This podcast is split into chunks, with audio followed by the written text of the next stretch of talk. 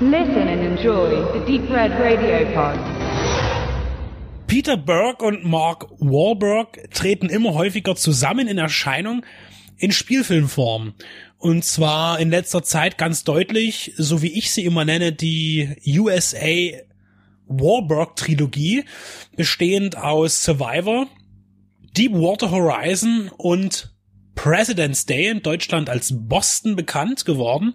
Diese drei Filme, in denen Mark Warburg die Hauptrolle spielt, und es geht auch immer um amerikanische Themen, es geht einmal um den Krieg, äh, den modernen Krieg und Zerwürfnisse mit dem Feind. Es geht dann wieder um die Umweltverschmutzung, damals die BP-Katastrophe bei Deepwater Horizon und im President's Day ging es um den Anschlag auf den Boston Marathon. Die Filme sind allesamt gut und zügig erzählt, haben aber immer neben ihrem Patriotismus auch Kritik am amerikanischen System anzumelden. Und ich denke, deshalb waren die Filme mehr oder weniger erfolgreich, denn Survivor als Kriegsfilm natürlich in den USA, Militär geht immer, der war sehr erfolgreich. Und die anderen beiden Filme, wo es um Naturschutz ging und um die Ermittlungsmethoden. Nach dem Anschlag auf den Boston Marathon waren dann weniger im amerikanischen Kino verfolgt worden. Und nun ist ein Film auf den Heimkinomarkt gekommen, von Universum veröffentlicht, und zwar Mile 22. Und ich dachte auch erst, ja, noch ein weiteres Projekt mit den beiden. Ist das jetzt keine Trilogie mehr, sondern eine Quadrilogie? Aber nein, es ist nicht eine Quadrilogie, denn der Film ist in der Tat weit von dem entfernt, was die anderen drei Male entstanden war, als die beiden zusammengearbeitet haben.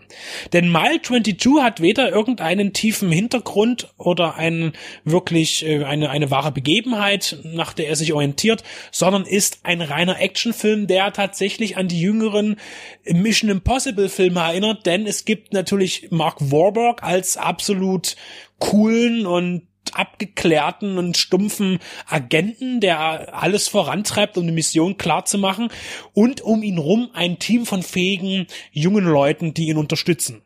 Worum geht es? Ja, es geht darum, dass sie als Spezialeinheit Ey, worum ging's eigentlich? Warte mal. Das ist ja. Ich, Den schneide ich. ähm, hm. Ja, geht gleich Da kommt eine schöne Jeopardy-Musik drin.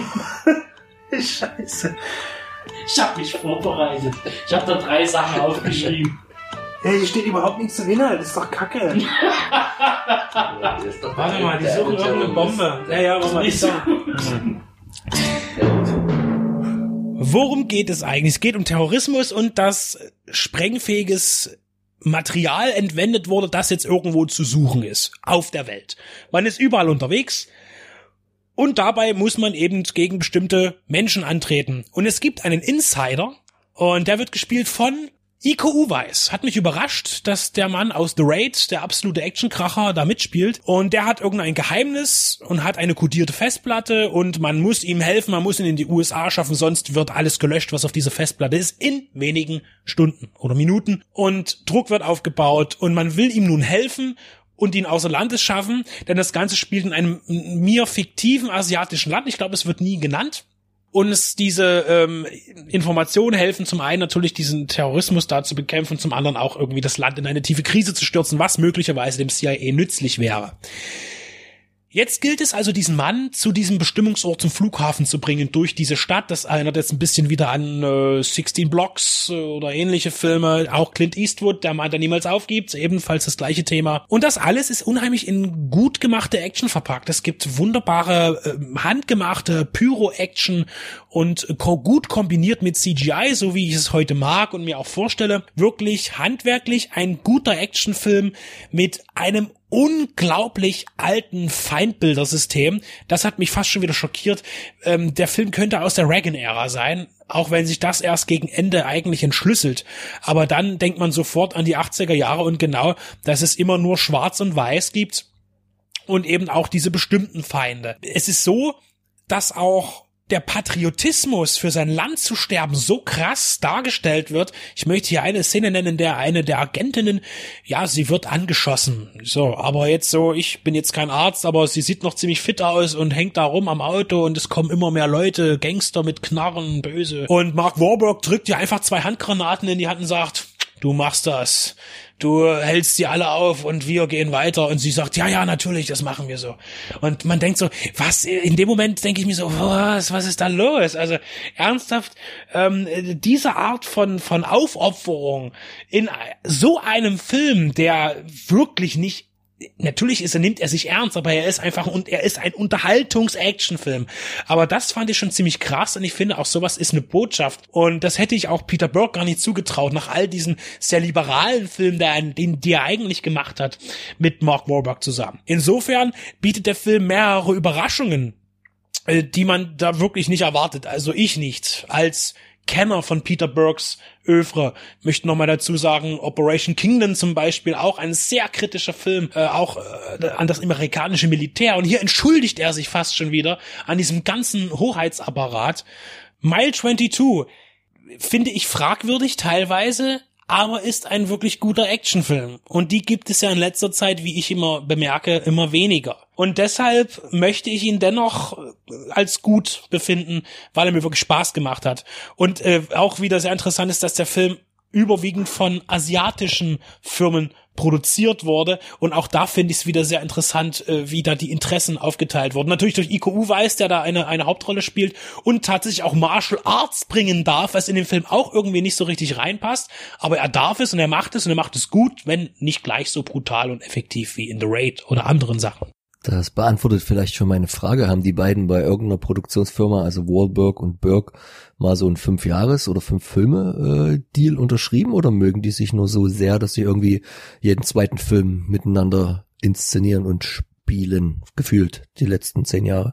Survivor ist ja unheimlich intensiv gewesen und ich glaube auch, dass die Dreharbeiten sehr intensiv waren, weil man war immer in der frischen Luft, es war immer, man hatte, die, die waren ja, mussten ja immer total gebrochene Männer darstellen, äh, mit vielen Wunden und so weiter. Ich denke, die Dreharbeiten waren schon sehr intensiv und vielleicht schweißt sowas auch zusammen. Vielleicht ist er auch einfach nur ein Marky Mark-Fan. Der Peter Burke und ähm, ja, ich weiß es nicht, muss ich ehrlich sagen. Die beiden haben sich vielleicht einfach gefunden, so wie eben auch Scorsese DiCaprio gefunden hat oder Tony Scott damals Denzel Washington. Und jetzt äh, Fuqua mit Denzel Washington das Bett teilt. Ich finde ja auch die die Entwicklung von Burke sehr spannend, obwohl ich die neuesten Filme zum Großteil gar nicht gesehen habe. Aber ich verbinde ihn immer noch mit dem Film, der einem bei der Suchfunktion auf der IMDb tatsächlich immer noch angezeigt wird, wenn man Peter Burke eingibt, nämlich Schocker. Nee, Very Bad Things. Ah, ähm, okay, der se sein, sein erster, der ja ähm, alles andere ist als jetzt so eine große, aufgeblasene im positiven Sinne Action Geschichte, sondern eher so eine äh, Hangover für Erwachsene, wo so ein, ich weiß nicht, ob du ihn kennst, so ein Las Vegas Trip mit viel Drogen, viel Alkohol und dann auf einmal im Tod einer Prostituierten endet und man sich dann darüber verständigt, ob man das jetzt hier mit der Polizei klärt oder ohne und dann verstrickt man sich natürlich immer mehr. Ähm, durchaus lustig inszeniert, aber natürlich auch sehr brutal und nicht umsonst ab 18 gewesen. Habe ich da noch als schöne große VHS und dann ist der Weg doch kein schlechter den er da genommen hat in den letzten 20 Jahren. Das ist genau 20 Jahre her, so 98 ungefähr.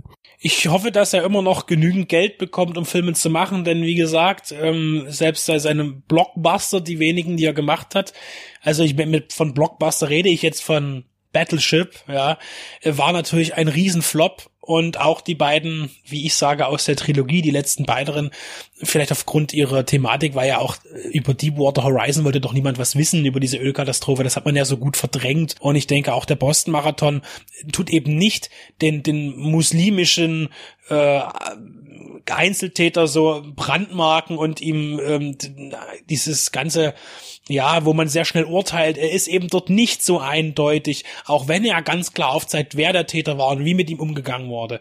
Und die Filme sind auch alle sehr analytisch. Das ist übrigens Smile 22 auch auf gewisse Weise.